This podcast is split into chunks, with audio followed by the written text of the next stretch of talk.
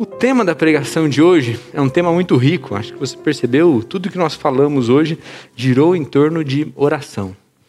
Quando eu começava ali durante a semana, preparando a, a mensagem, pensava com qual frase começar um tema tão rico como oração, né?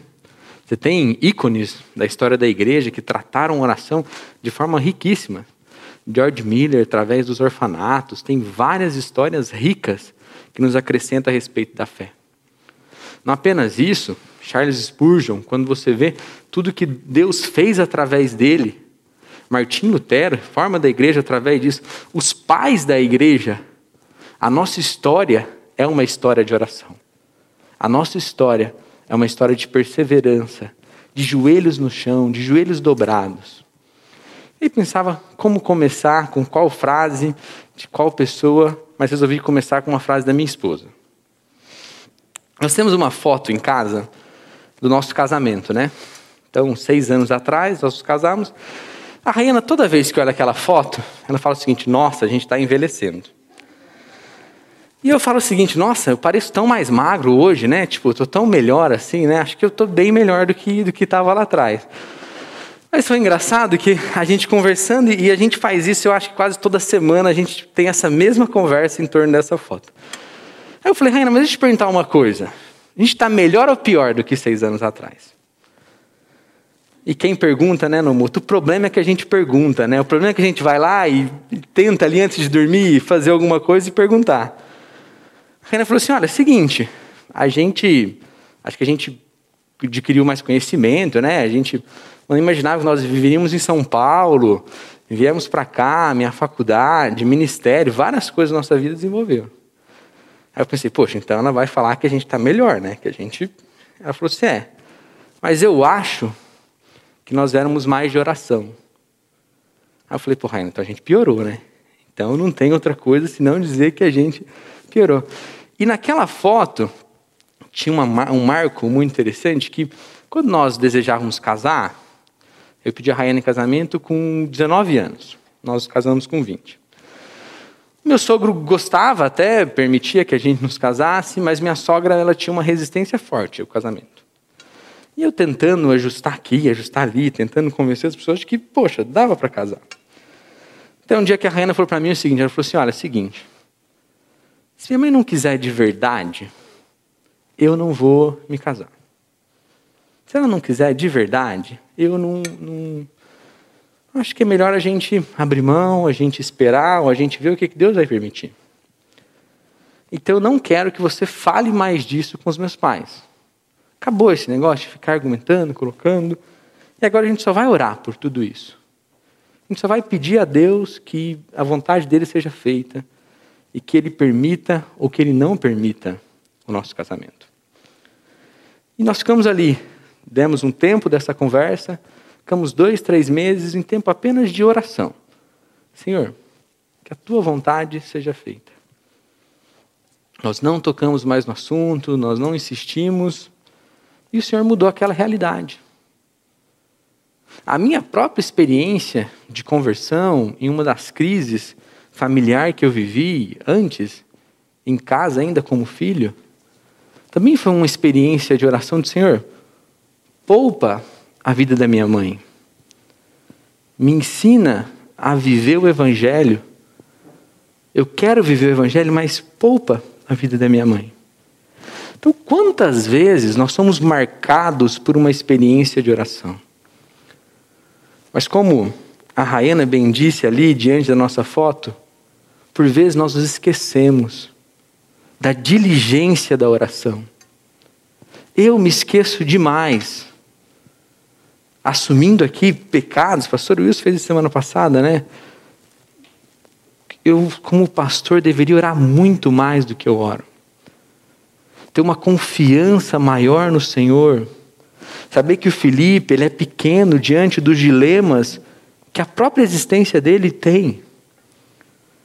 Saber que o Felipe não é o resultado da soma das equações que a vida dele traz. Saber que a vida nos traz questões e que Deus é quem vai nos ajudar diante delas. Saber que diante da nossa dependência, da nossa carência diante de Deus, nós devemos orar. No exemplo célebre de Marta e Maria, eu sou muito Marta. Eu, se eu puder fazer coisas, eu faço coisas. E pouquíssimas vezes eu paro. Eu chego diante de Deus e falo: Senhor, estou aqui. Senhor, eu e minha família estamos aqui. Com um problema ou sem problemas. Nós estamos novamente aqui. Mas como não existe cristianismo novo, atualizado, que não passe por oração. O povo da Bíblia, o povo da palavra, o povo da oração. E o texto de hoje, o texto de Lucas, capítulo 11, do versículo 1 até o versículo 3. Lucas, dos evangelistas, é o que mais valoriza a oração. Se você ler os evangelhos, se você estudar alguns comentários sobre os quatro evangelhos, o versículo de o texto de Lucas é o mais rico em oração. Você tem pelo menos sete momentos de oração que outros evangelistas não citaram mas que foi citado por Lucas.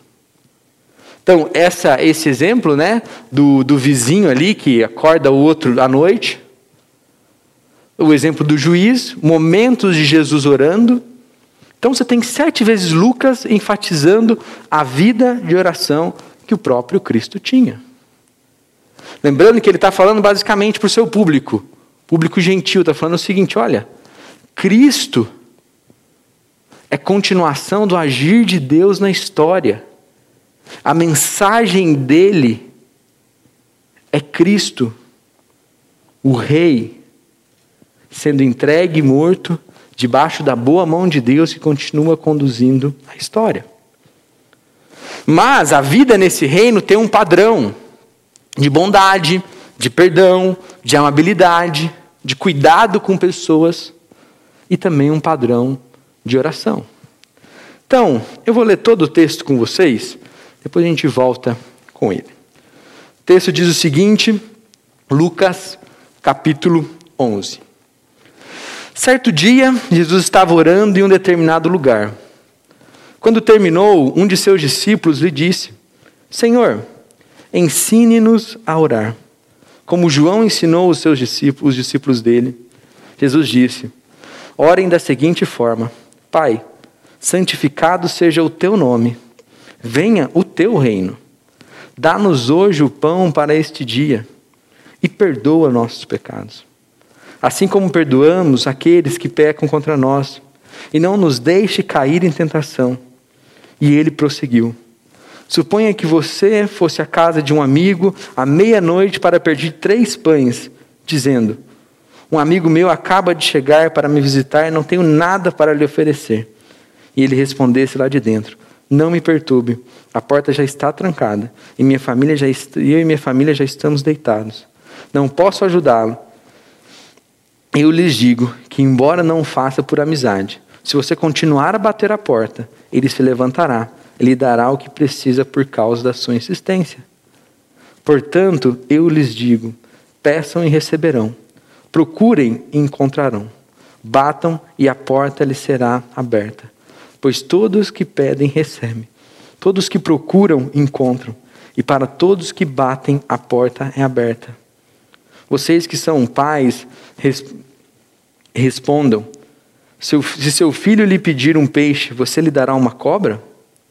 Ou se lhe pedir um ovo, você lhe dará um escorpião? Portanto, se vocês que são pecadores sabem dar bons presentes a seus filhos, quanto mais seu Pai no céu dará o Espírito Santo aos que lhe pedirem. Como já disse, Lucas está enfatizando que Cristo é um homem de oração. Lucas está enfatizando que o próprio Deus encarnado orou. O próprio Deus encarnado teve uma disciplina, uma diligência de oração. E o texto começa falando a respeito disso. Certo dia, Jesus estava orando em determinado lugar. Como era de praxe, uma vida muito dinâmica, muito ativa, Mas Jesus sempre tirava aquele certo momento aonde ele tinha o tempo com Deus. Imagina os discípulos, né? Apresentando aquilo, vendo aqueles grandes feitos. Eu acho que eu, ali no meio daquela galera, por vezes ia ter esse sentimento nosso de recompensa, sabe? Poxa, Deus, o dia foi tão bom, a gente fez tanta coisa boa, que hoje não precisa nem orar. Hoje é só para descansar, porque, poxa, já fizemos tanta coisa boa. Mas Jesus vai lá e ora. E é interessante que isso parece que mexeu com um dos discípulos, né? Então, quando terminou, Jesus voltou, parece novamente de um tempo de muita oração, tempo de muita disciplina, de entrega, de se derramar diante do Senhor. Um de seus discípulos lhe perguntou: Senhor, ensine-nos a orar. Senhor, nos ensine a respeito desse tempo que o Senhor está tendo. Porque João Batista também ensinou os seus discípulos e alguns comentaristas dizem, né, o povo judeu era um povo muito entregue à oração. Mas que a oração já havia entrado muito como um ritual no meio desse povo. E era um povo cansado de orações vazias. De orações sem sentido. Orações cansativas, enfadonhas. Orações de homens que não representavam uma vida diante de Deus. E provavelmente o discípulo que pergunta não estava junto com Jesus quando ele está indo a caminho da Galileia, no texto de Mateus, que também é, tem o Pai Nosso. Você tem dois textos paralelos. Um, Jesus diz todo o Pai Nosso, e aqui ele dá apenas uma introdução desse Pai Nosso. Não como uma mera repetição, mas como um conteúdo. Ele está falando, vocês, você quer aprender sobre oração? Senhor, nos ensine a orar. Essa pergunta que saiu do coração dos discípulos, sem dúvidas, foi a parte que mais me encorajou durante o preparo dessa mensagem. Senhor, me ensine a orar. Senhor, me ensine a orar. Senhor, que daqui seis anos eu possa olhar para aquela foto de novo e possa ter a convicção que eu estou crescendo em oração. Que não é apenas crescer no conforto da vida, que não é apenas crescer a família de uma forma geral, não é apenas crescer em conhecimento, mas a crescer em oração. E para isso, nós precisamos fazer como esse discípulo fez: Senhor, nos ensine a orar. Senhor, me ajuda como que é a oração que o Senhor tem para mim, como é a oração que o Senhor tem para a tua igreja.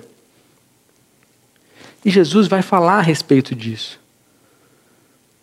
E ele diz: ensine-nos a orar da seguinte forma, como João ensinou aos seus discípulos: orem da seguinte forma.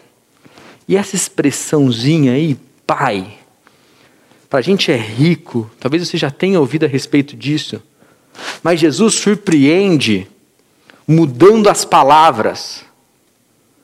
Ao que tudo indica, a palavra correta ou a mais indicada a usar era abino. E Jesus usa aba, que se remetia a uma linguagem de uma criança com seu pai. Trazia uma ideia de papai, pai querido. Trazia uma proximidade muito grande quebrando já um pouco daquela oração costumeira do povo judeu, que se comunicava de uma forma muito distante de Deus. Então nós nos aproximamos de Deus, olhando para Hebreus, o véu se rasgou e nós nos aproximamos do Senhor com o sentido Senhor, Pai querido,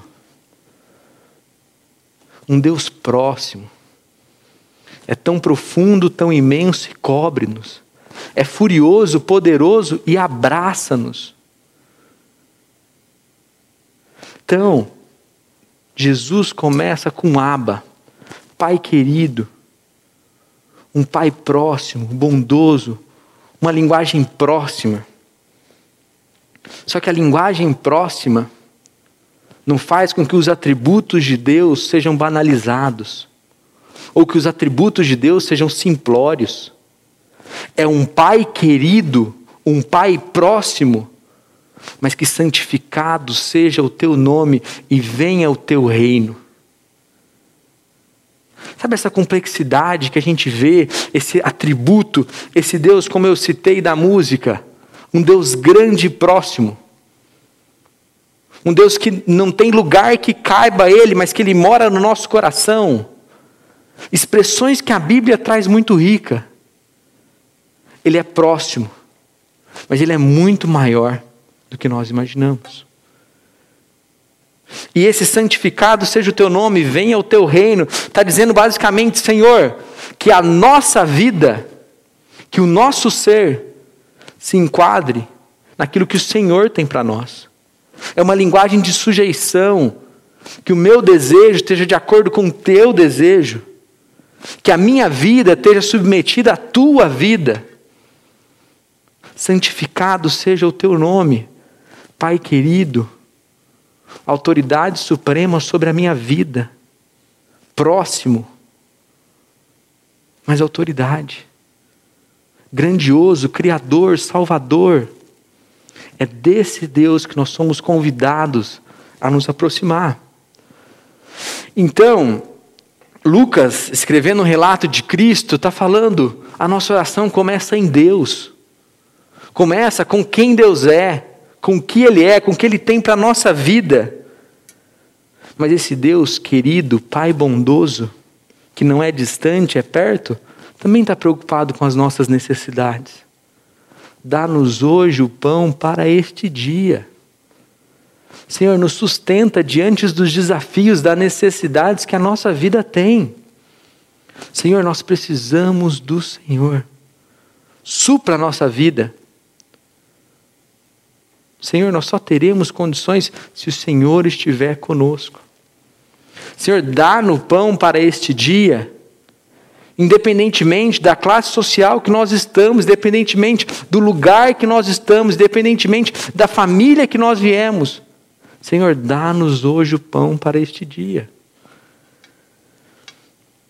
E ele volta a essa linguagem espiritual e diz: Senhor, nos sustente e perdoa os nossos pecados. Como eu disse, Lucas está trazendo um pouco da conduta, do padrão que ele espera para os seguidores de Cristo.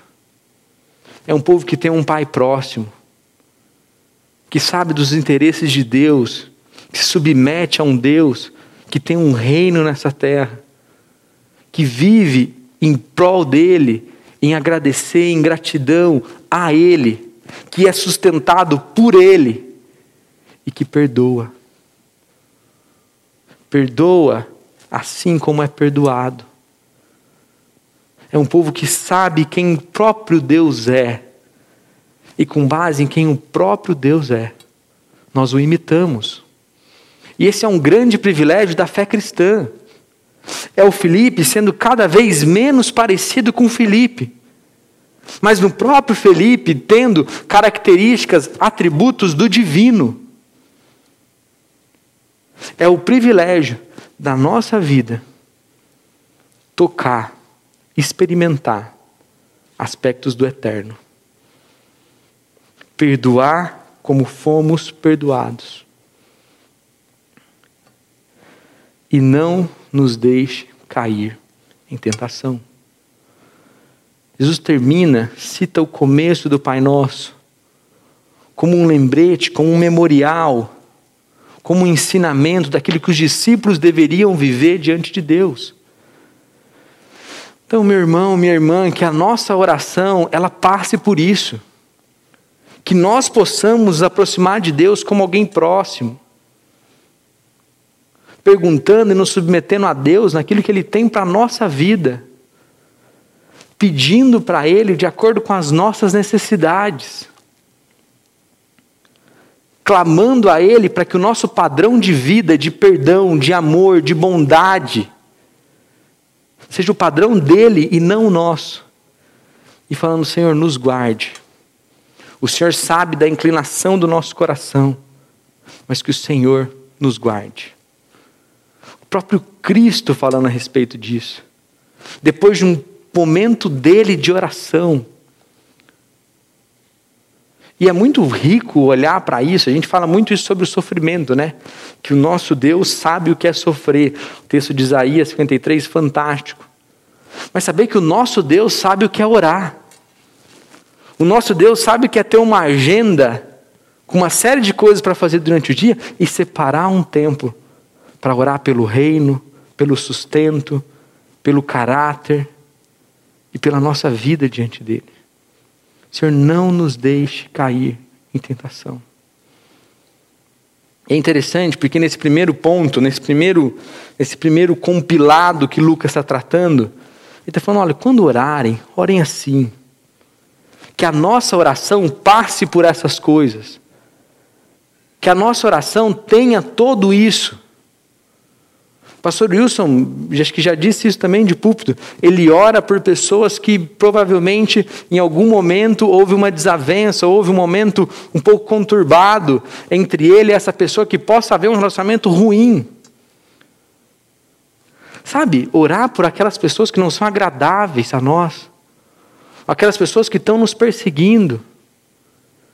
Que a nossa oração passe por essas coisas.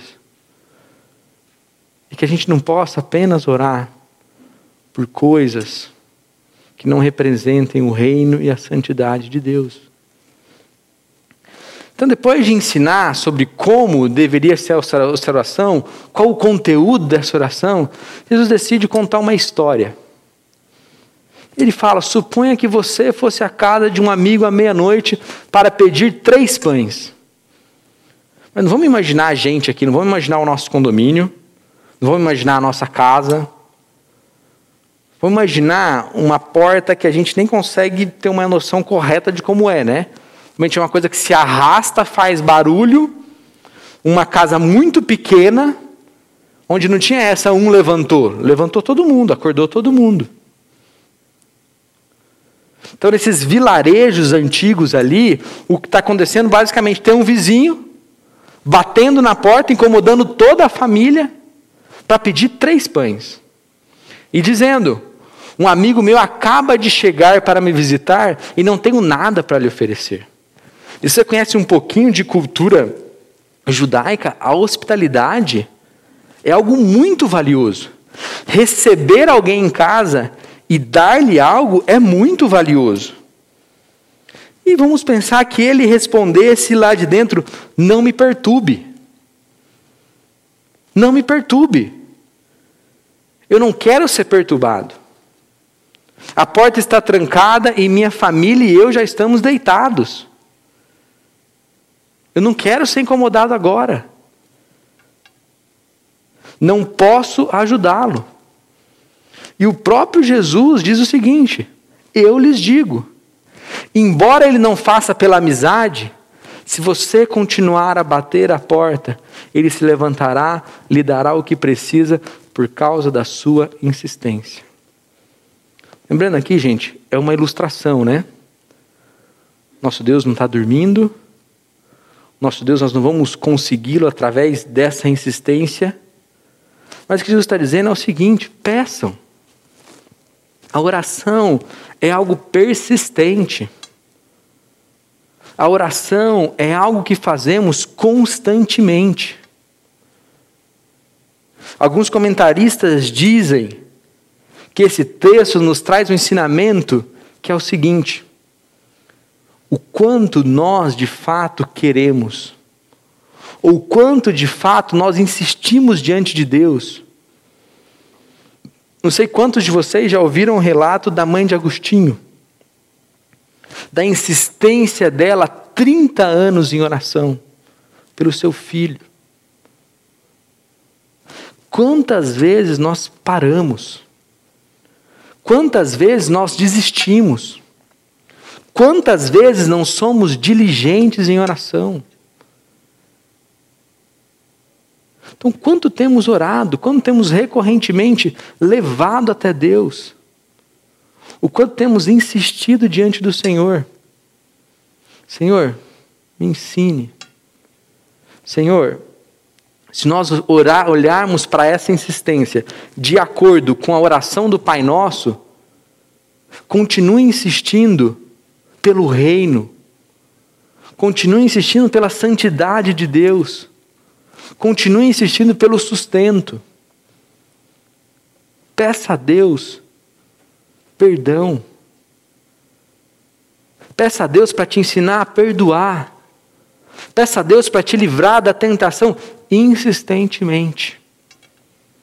Insistentemente. Persiga. Continue.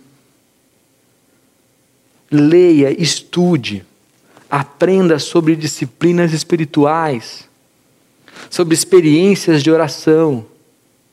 E como eu disse, é uma mensagem para o meu próprio coração. Hoje, nós, como igreja, essa semana, começamos uma campanha de jejum e oração que vai até sexta-feira. Que nós possamos ser envolvidos com essas coisas. Nós estamos nos chegar até a Deus. Nós estamos nos aproximar dele, sabendo, Senhor, eu estou aqui. Num tempo onde eu vou me relacionar com o Senhor. Vou me derramar diante de Ti me corrija, me ensine. Senhor, eu não resolvo as equações, eu não sou o suficiente, mas eu estou aqui novamente insistindo diante do Senhor. Conversão de um filho, conversão de um cônjuge, doenças. Senhor, seja feita a tua vontade, mas nós continuamos pedindo ao Senhor essa insistência diante de Deus, essa disciplina espiritual tão necessária na nossa vida. Então, se nós olhamos, Cristo falou: orem desta forma, e quase que orem assim. Orem com o conteúdo da oração do Pai Nosso e sejam tão diligentes quanto esse vizinho que está incomodando o outro. Peçam, insistam, continuem Portanto, eu lhes digo. Cristo vai chegar para esse discípulo nesse fechamento e vai falar basicamente o seguinte: saiba para quem você está orando. Saiba com quem você está falando.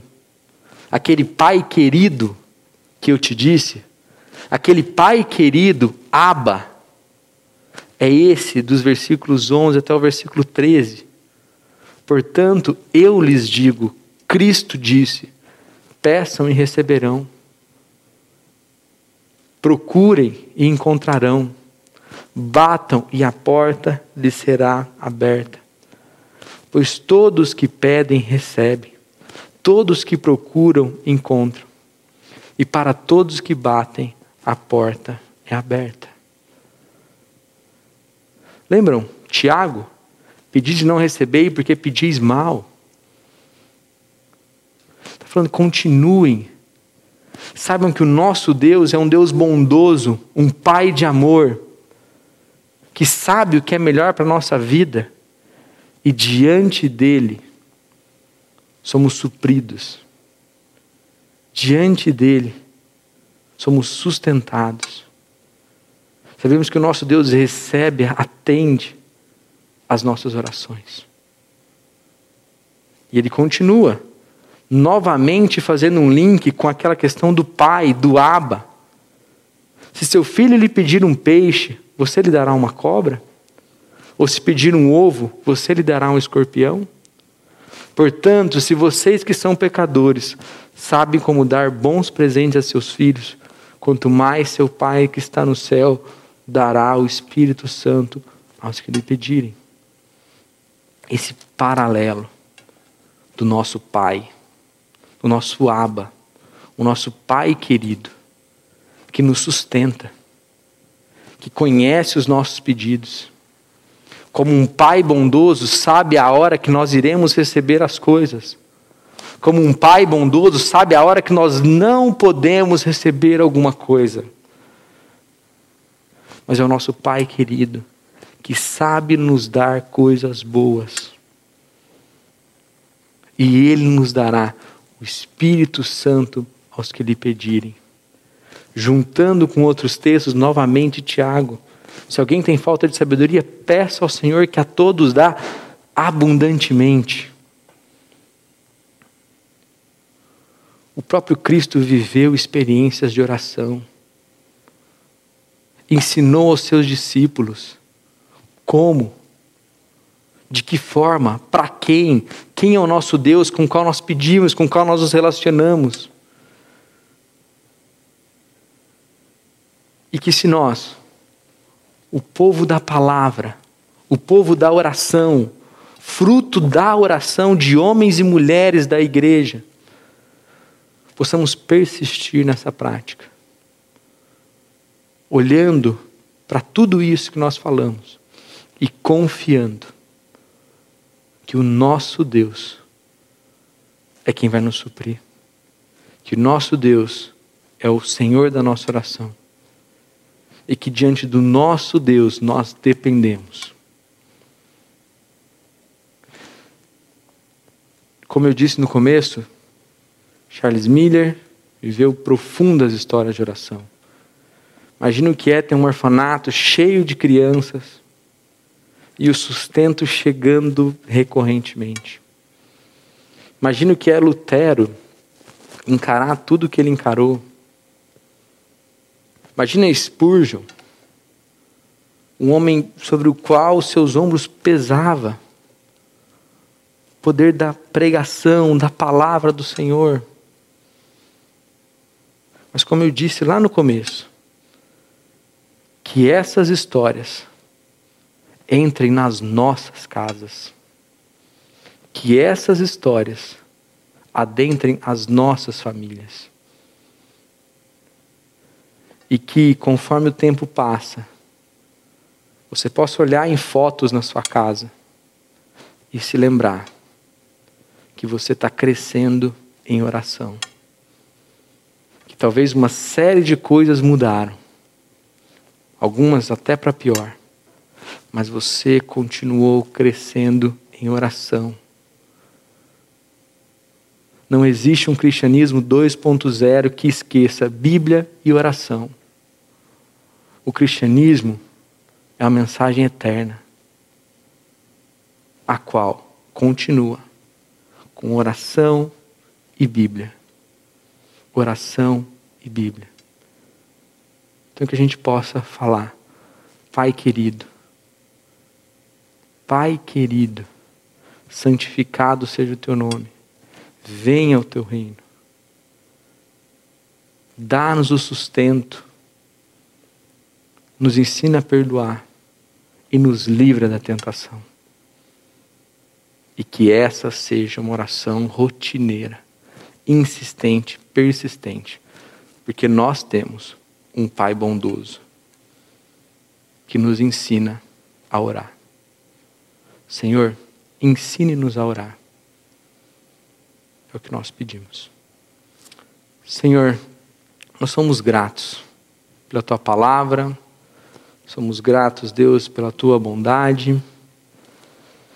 Sabemos, Deus, que tudo que fazemos vem do Senhor, nos ensina a aprender mais de Ti, nos ensina a confiar no Senhor, nos ensina a nos dedicarmos diligentemente em oração. Nos ajude, Deus, a termos uma fé viva que clama ardentemente ao Senhor. E para isso é preciso tempo é preciso prioridade, Deus.